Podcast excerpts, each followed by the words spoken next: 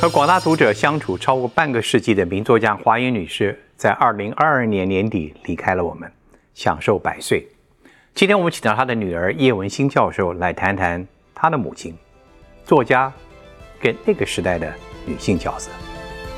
她是一个时装的仕女文化，在二十世纪下半期的台北最后一代的展现。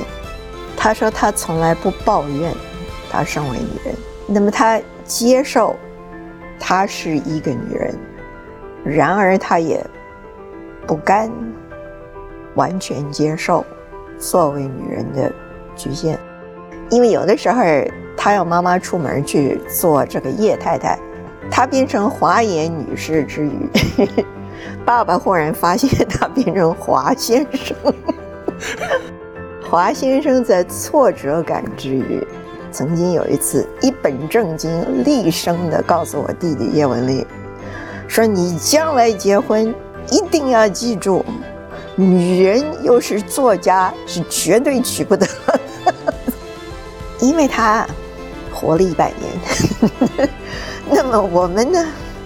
我们的这一辈子，我们四个人这一辈子，从来没有一天没有她。”并不是说我们需要它干什么，而是说，在看到一个什么，就是说妈妈喜欢吃这个，就会想到哦，我买回家给妈妈吃。可是下一个念头就上来了。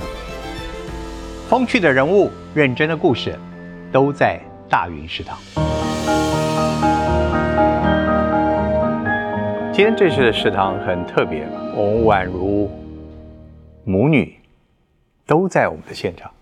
哦，我们看到了这边是名作家华元女士她的一幅肖像，作者是台湾著名的画家席德进先生，完成是在一九六六年，到如今也将近一甲子了。是这幅画常年悬在华元女士他们家中，啊，也跟无数的历史人物相对而视过。嗯哼，然后在这边的，我们就请到了叶文心教授，我叫您文心了啊，是，也是华野女士的长女。在这个时刻，非常谢谢您来到我们的节目，我们也期待通过您的分享，也让我们了解这一个伟大的作家，她不仅的文学生命，她作为母亲的角色，以作为一个时代女性，为什么对我们是如此的值得怀念跟重要？当然，我们今天还有我们的食堂大师傅 啊，驻店主厨福特先生。我知道你喜欢吃可丽露，啊，谢谢。对对对，其实您您这几年都是长居在美国啊，在 Berkeley，在加州伯克莱大学。是。啊，您是学历史的哦。在这幅画，我看到了，在这个华裔女士的留影里面。好多照片都是在这个画前面，包括华裔女士自己，她是不是很喜欢这幅画？我想确实是的，因为这幅画在线条上像雕刻出来的，嗯，而整个所捕捉到的神情是妈妈年轻的时候，就是一种愿意挑战凡俗的神经。嗯嗯，我想妈妈对对这个当年的这种想法，啊，始终带着某种偏爱。这幅画曾经在二零二二年在习德义先生一个特展里面在展出，当时蒋勋先生是写了一段介绍话，我觉得在里面介绍中很值得引用的是，他这幅画不仅表现出一个那个时代名媛的一股贵气。同时，更捕捉到一个坚挺的自信。嗯，作为一个您他的长女，您您您对她最能怀念的，或您您您最能叙述的是什么？但是，就说从儿女的角度来看，妈妈第一个是非常的温柔的人，她是一个非常温柔的人啊。多半的情况之下，我们有求必应。嗯哼，我们有什么需要，他一定尽力啊达成。可是呢，等到我们渐渐长大了以后，我们兄弟姐妹之间呢，就给他取了一个绰号，叫做“小钢炮”。我小钢炮，意思火力很强喽。对，就给他取了个绰号叫“小钢炮”。嗯，那呃，别号叫做“苛刻将军”。苛刻将军。苛刻就吹毛求疵的苛刻，苛刻将军。意思是什么呢？是当妈妈要完成一个什么事的时候，见机履机，他的意志所到，那是所向披靡。然后呢，他率领我们去干什么的时候，如如果我们有人做出不带情愿的样子、落后的样子。妈妈就会说：“妈妈就会说，皇帝不开恶兵，你们这些 小兵要干什么呀？” 那我们如果总算就范的话，妈妈就会说：“我们福州话有一句俗语，叫做‘哭泣而得来的饼是不香的’。换句话讲，就是说你要向妈妈表示忠诚，不然的话呢？”他即使得到他所要求的，他还是会表示不满意。所以总的说起来，妈妈是不是也一个非常有自信的人呢？是的。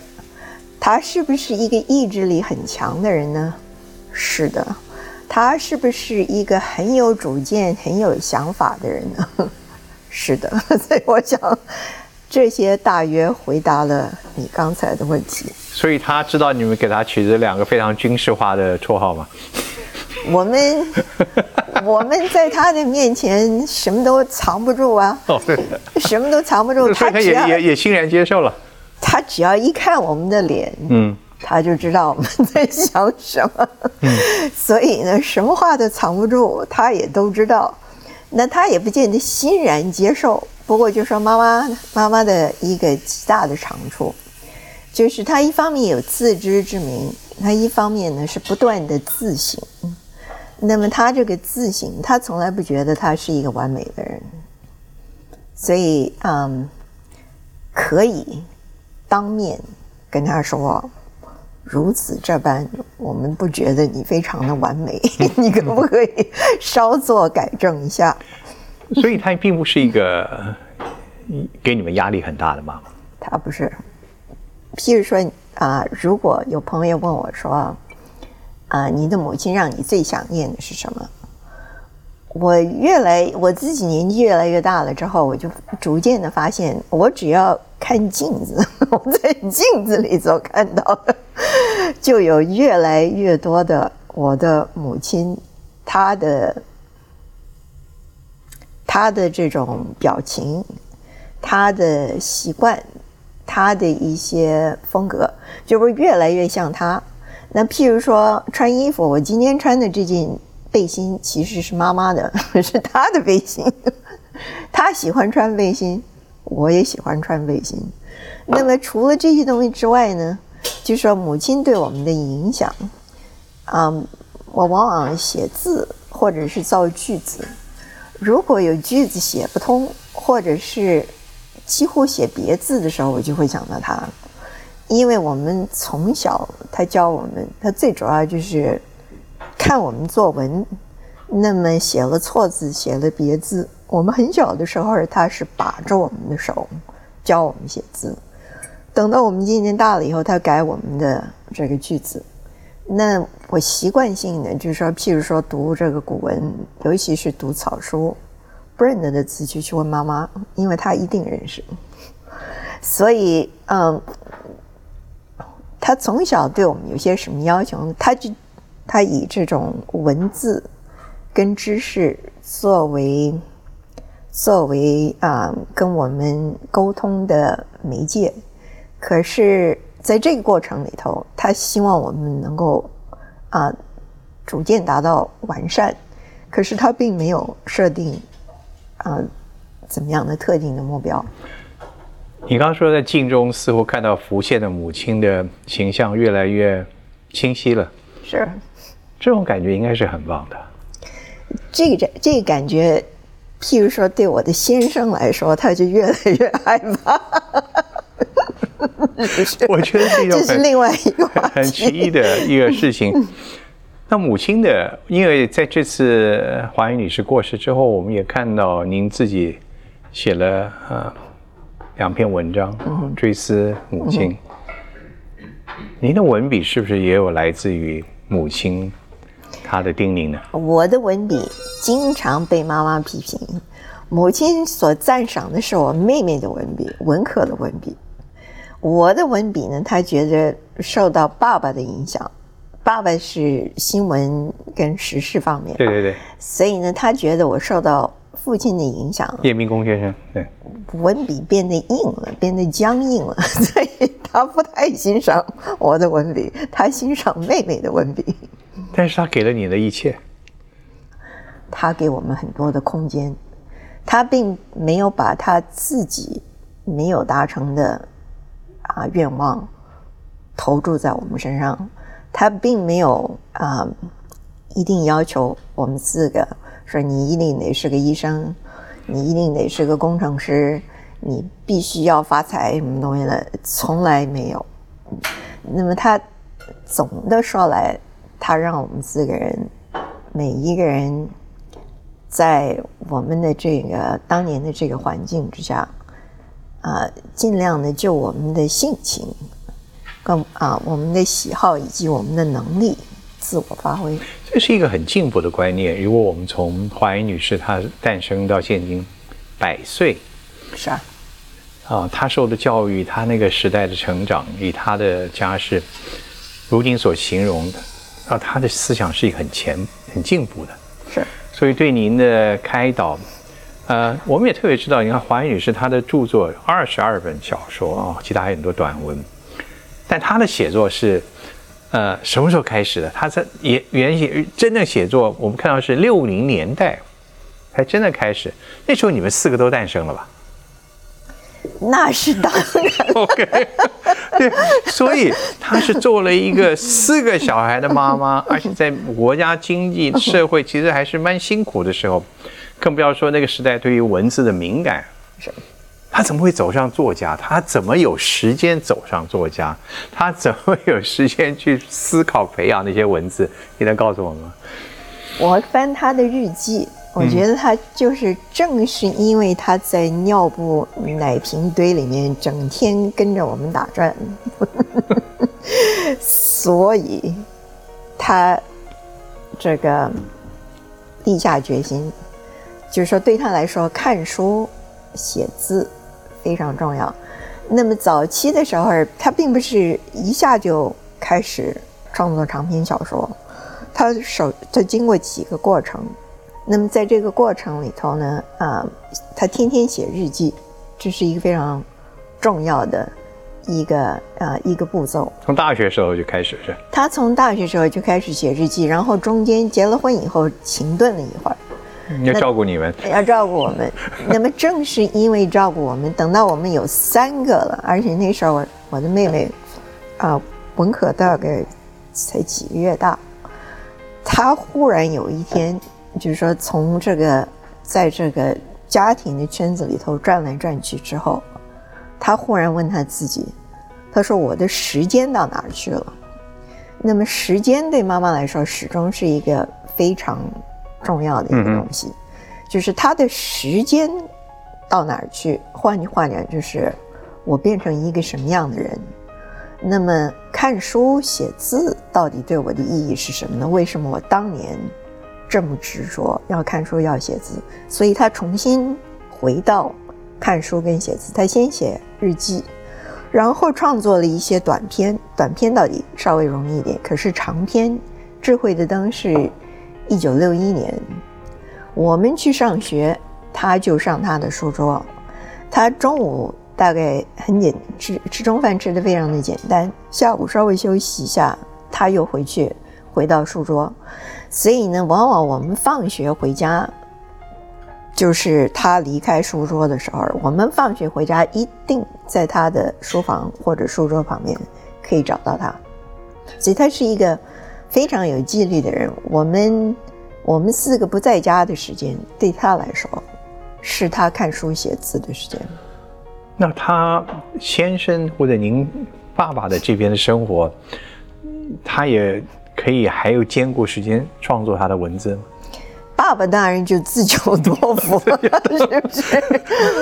爸爸是自求多福，那么那么同时啊，爸爸也写东西啊，所以他们俩各写各的。爸爸也愿意承认，妈妈写的东西他这辈子没有读过，他是忠实的这个。爱慕者，但是他不是文字的爱慕者，就是不是他不是透过文字的爱慕者，所以他自己觉得他已经 是一个非常忠实的爱慕者，所以他用不着再透过文字，嗯，去作为妈妈的追随者。他们两个各写各的，嗯，爸爸写的东西，妈妈大约稍微。瞄一眼，所以是彼此彼此。那么在生活上的话呢，啊，他们两个就说一呃各有各的书房。我们小时候，像我小时候，暑假里面是就喜欢到他们俩的书房里面去张望。他们俩的书房呢，一人收一套的书，完全不一样的书目。妈妈收的书呢，爸爸不看。爸爸收的书呢，妈妈有的时候还有一点鄙视，这个东西不值得看。那我小时候呢，因为暑假嘛，那就在两个书房之间窜来窜去，所以搞到最后是我是两家都看。那么听到两家对对方的书目的评论，也觉得非常的有趣。那那叶明云先生就是您的爸爸，什么时候开始承认自己的另一半是大作家了？那这就很难说了，这这是很难说的事。不过就是说，父当父亲有危机意识的时候，也就是说，当妈妈变成所谓大作家的时候，爸爸就开始有危机意识。他这个危机意识呢，是随着妈妈的这个读者群的增长而增长的。就是妈妈的读者越多，爸爸就越觉得他的生活形态受到威胁。所以呢，我记得 这话其实是不宜在公众场所公然说出来。呃，我记得有一回。在爸爸有高度的挫折感之余，譬如说他要妈妈，因为有的时候他要妈妈出门去做这个叶太太，他变成华严女士之余，爸爸忽然发现他变成华先生，所以华先生，华先生在挫折感之余，曾经有一次一本正经厉声的告诉我弟弟叶文丽。说你将来结婚一定要记住，女人又是作家，是绝对娶不得的。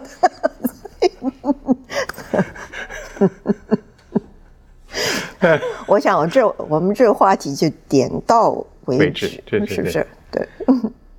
但是也看到了，呃，叶明勋先生在后来，我们看到很多的记录，看他们的，他也慢慢慢慢的接受。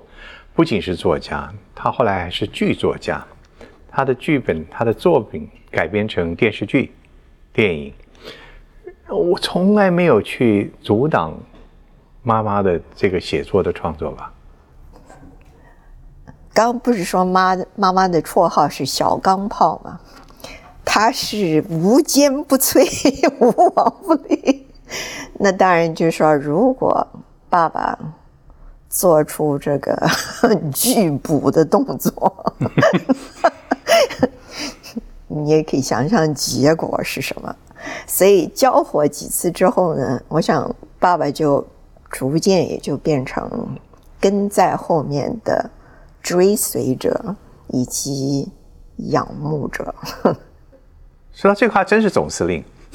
他是总司令，他自己的文字里面也透露一些。这方面的信息，就是他之所以变成总司令，啊，他的这个出发点并不是他要做总司令，而是他首先想要啊克服的是他自己，就是他从从小长大，嗯，他始终有高度的啊恐惧感。他小时候，比如说，他说他他说他小时候他们的那个老家那房子很大，晚上啊照明也不怎么样，然后偏偏家里又有人喜欢讲鬼故事，他又胆子很小，所以他小时候呢，一开始的时候他非常的怕鬼，充满想象，他怕鬼。然后呢，又遇到抗日战争，那么当然就是他们在福州，福州被轰炸。轰炸的时候呢，那就是生死的问题，所以他始终都是非常害怕的。那么他到了上海以后呢，上海在抗战的时候那个环境里面，嗯，流行的各种疾病很多，所以他怕脏，他怕生病。那么到了台湾以后呢，他变成了妈妈，他觉得他要保护我们，他要营造一个。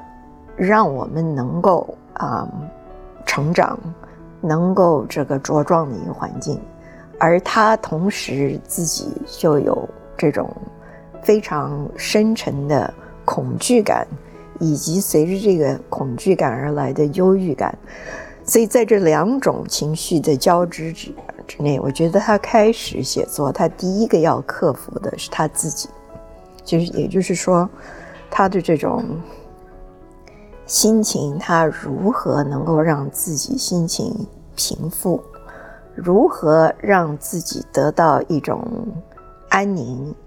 那么，他可以成为我们的这种安全感以及安宁的来源。所以，文字是他自己开拓的一个战场。是，这战场基本上就是要来，是，嗯，克服他自己过去的心中的一些不安。是。可是我们在文笔上，啊，我们现在福特有做好了，是不是？这是纽西兰的鹿肉。呃，鹿肉的话，因为它是菲力的部分，它会比牛肉更软嫩，然后它铁质会比较丰富。谢谢谢谢。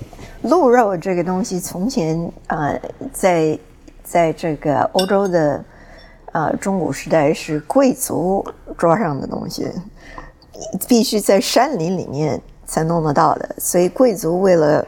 保护自己的鹿，鹿不让人家来吃，还有各种的这种 禁猎的规矩，所以多谢多谢。没关系，我们今天有华野女士在，我们感觉到有点贵气是应该的，是吧？谢谢。来，你尝一尝。OK。其实你刚刚讲到这个华野女士，她在很多的不安的环境成长。我我我我必须承认，我也我也不是真的看了很多的作品，但是她的作品中似乎很多的评论认为她的。所描写的最后，他是描写是一个正向的，而不是散播或者是把他的恐惧要去渲染。所以你怎么去形容他这些？他作为一个作家，二十二本的著作，跨越了将近一个甲子，他他要说什么？我觉得呢，他的就因为他走了。所以他走了以后呢，反而给我提供了一个机会，就是啊，全面的、重新的、整体的反思我的母亲她的一生所代表的是什么。也就是说，他的每一部的著作反映他在人生之中某一个时期的经历。那么他开始提笔，是他从少女变成少妇。他的第一本书可以说是回想，当他还是少女的时候。可是从他的第二本书开始，就是从他变成少妇，变成妻子，变成母亲，他这一路走来各个阶段的反思。那么他的各个阶段的反思？他虽然啊勇于面对这个里头所遭遇到的挑战。但是，正因为他透过文字，他这个文字的书写其实是一个反思的过程，他最后总会有一个正面的结局，因为他的哲学性的人生全体的基调就是啊，人生作为一个过程，应该是在无论任何情况之下，大家都一步一步勤勤恳恳，这个真诚的走下去。您自己也学历史的，我不知道您有没有从他的文学作品中观察，如今再回想看到，有没有观察到那个时代？我们讲那个时代很漫长的，民国四十年代一直到这个九九零年代，那个时代的女性的一些心声，有没有可以从华语女士的文字中看到？我想是的，我想我想有很多的痕迹，就是说她。他曾经，他曾经有在一篇文章里面说过，开宗明义就说，他说他从来不抱怨他身为女人。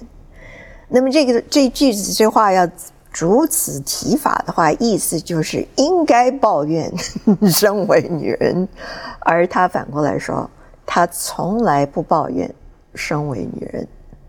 那也就是说，他也看出来这个里头的这种结构性的缺陷。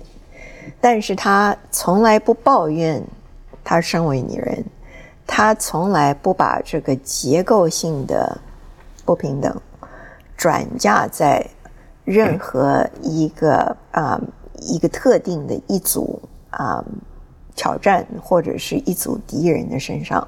也就是说，他是反攻而求诸己。那么，她接受她是一个女人，然而她也。不甘完全接受作为女人的局限，所以她并不是一个打破这个架构的人，可是她绝对是在这个架构之中努力进行反思，同时充分体现这个架构所容许的女性的自主性以及女性的空间。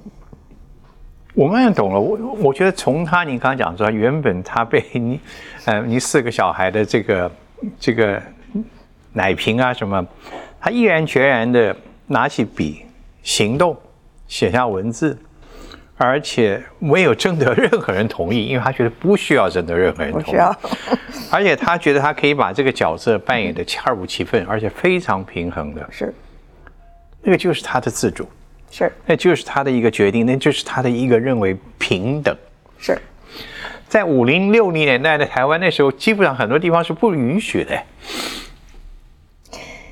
这个呢，这个东西也有一，还有 还有一个东西呢，现在回想起来，以前我也觉得是非常有意思的，就是啊，妈妈常常提到啊，他的祖父，他的祖父严复先生。是。我们的大思想家。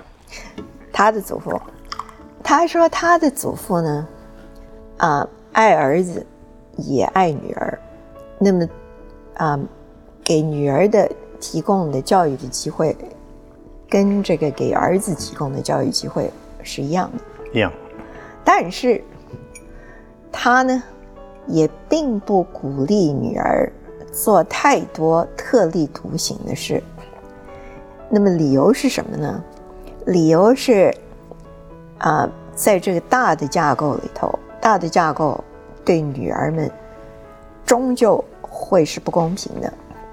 那么，啊，以一个人或者是以少数人的力量来挑战这个大的架构，总的说起来，吃力的会是个人。所以呢，他非常的呵护他的女儿们，但是他也。劝阻他们不要做一些过于特立独行的事。那我觉得妈妈呢，在这个大的氛围之下，我想他做他自己的事，可是呢，他又不为己身。嗯。那么传统中国士大夫呢，其实在这个士人里头，对士女，就是男的跟女的。在知识的这个层次上，是啊，有相当相当的这个含容度，容许有知识、有文采的女子跟男士平起平坐。虽然就是说对男女之间所谓分际啊有所考虑，但是对彼此的尊重是存在的。他算不算就是我们知道台湾的社会变化很大，嗯哼，他算不算承接了一个时代，但是在另外一个时代开启的，刚好在那个交汇口，他也代表了某一个时代的侍女的最后一届了。是是，她在福州出生，嗯，她在她出生在一个以知识传承为主的一个啊、一个人文家庭。他在上海念的大学，他念那个大学是一个高度西化的大学，这是西化的这个前卫的大学，所以呢，他在传统士大夫西化或者是现代化的过程之中，他到了台湾。那么他到了台湾以后呢，他从少女变成少妇。那么台湾本身首先是戒严，他的这个主要的活动多半都在戒严的这个大的环境里面啊发生的。以后嘛，解严了之后呢，他也就逐渐，他那个时候已经升格。这个啊、做祖母啦等等，所以整个说起来，我们如果把它这个三个城市的背景结合起来看的话，它是一个时装的侍女文化，在二十世纪下半期的台北最后一代的展现。多珍贵！但母亲有没有任何曾经抱怨她的时代来的太太迟了？他是没有抱怨过，但是他有的时候也会跟我说，他说如果我有你的机会的话，我就如此这般。他想做什么？我不晓得他想做什么，不过呢，他说这样的话，如果我有你的机会的话，他会说这样的话，意思就是说对我使用我的机会羡慕的。的程度表示不满，意思表示不满，没有，哦，它是一种鞭策，是一种鞭策，意思就是说，如果是他那有我的不得了机会的话，啊啊那就不得了，哪有像我这么样温吞做这么样一就是 你讲的柯克将军。苛刻将军哎，，从来不满意。这还一道，是的，哎呦，这道漂亮了。这是法式的修女泡芙，当初在传统修道院里面的修女，他们所泡芙叠起来所制作的。对哦，原本是一颗一颗的做法。先尝一口吧，这个。OK，好我我自己讲一点，让你有机会尝一尝这个。OK，好，嗯，黄宇是其实我觉得就另外角度来讲，他跟那个时代的刚开始的作家也有一太一样，他的作品多部被呃变成电视剧，还有电影。我也看到多幅照片，跟当时大明星还妈妈还还参与过主主题曲的录制 是，他还很喜欢唱歌，所以他的作品不仅是在文字，他也透过了影像散布了非常多的。如果说我们谈到影响力，谈到这个对时代的感染力，那你觉得我们怎么应该去看您的母亲？我想对他来说，他未必在意他的这个著作啊有些什么所谓身外之名，但是这个著作或者是说书写的过程，在他扮演这些角色的过程里，是担负了啊相当的正面的作用，促成的作用的。所以，我怎么看他？我想。如果要真正的读他的话，那么不只是读他的作品，更要读的是他如何书写，也就是说，他这个书写的大环境，他的书写的这个意志，他的书呃书写的泉源，以及书写对他生产的意义。也就是这位作家，其实我们要从立体的角度去是去看他。是现在的女性有很多机会了哦，现在女性不必再拘泥于这个角色那个角色，但相对来，她们面对的挑战更多，面对的选择更多，面对的批评也更多。您觉得华严女士医生的故事，对今天我们这个时代的女性有什么样的启示吗？有没有什么样的一个启发的一个一个动力吗？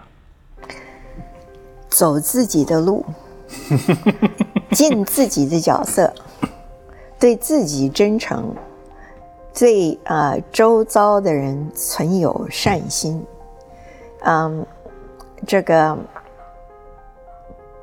不怕，其实是无惧无怕。妈妈是从来不怕人家说她什么的。所以，就像我们儿女当着他的面说“ 可可将军”，他也不怕。如果他觉得他做的事情是是对的，这段时间，我相信对你们的家人是一个很难的过程啊，不容易的过程。但我相信你也做了很多的回顾、整理跟思考。你最如今最思念爸妈是吧？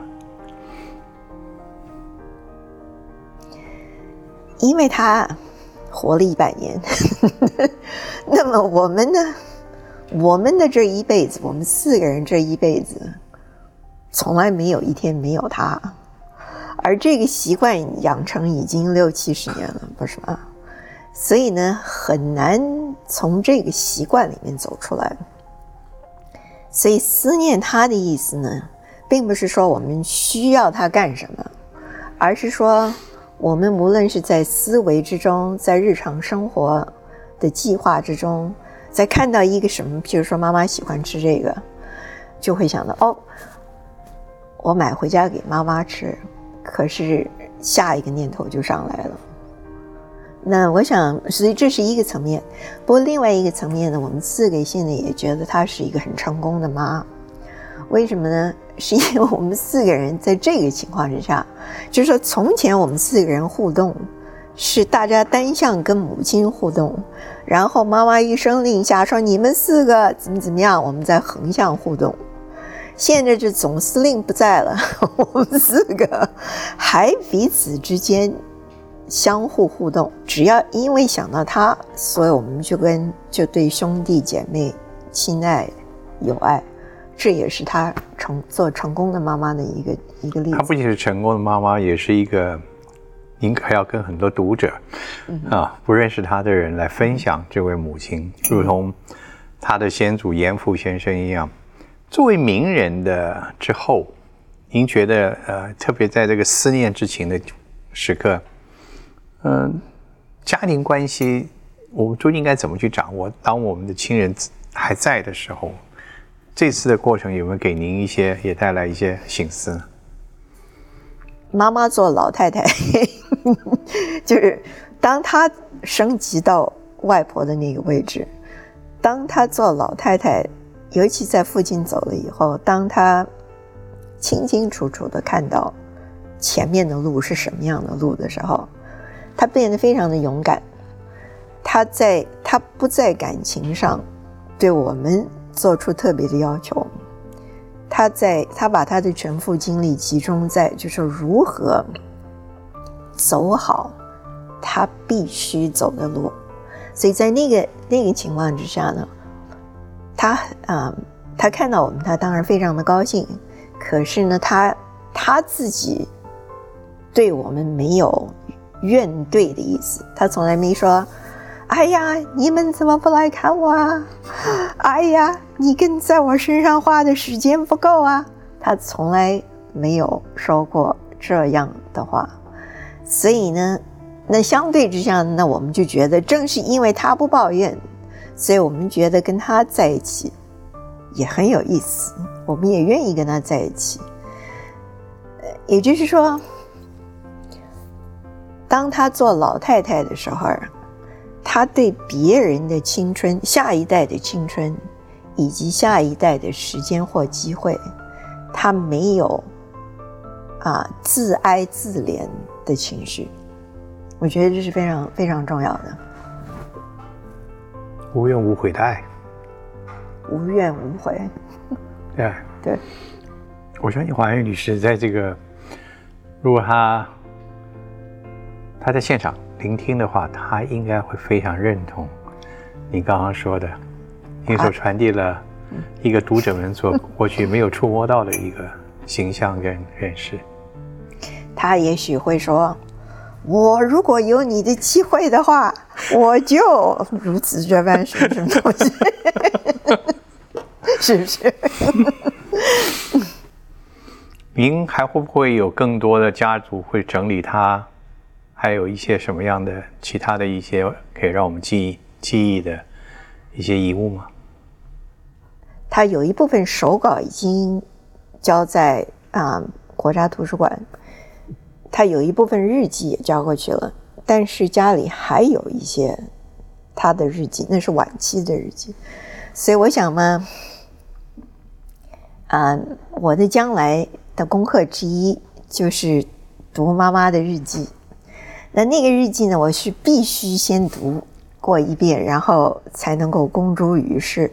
妈妈曾经在啊，有一有一有一一张纸上写过，说我可以读，我可我我得到她的批准，可以读她的日记。她同时还告诉我说，哪几年的日记特别值得读。哦，还在做好这些这些准备，做好这些准备。但是呢，我想呢，我必须把他的所有的日记都仔细读一遍，因为保不好、保不准呢，这里面呢就有很多骂我的话，所以我必须仔细看一下他到底说了什么。节目最后，你有没有什么话想跟妈妈说？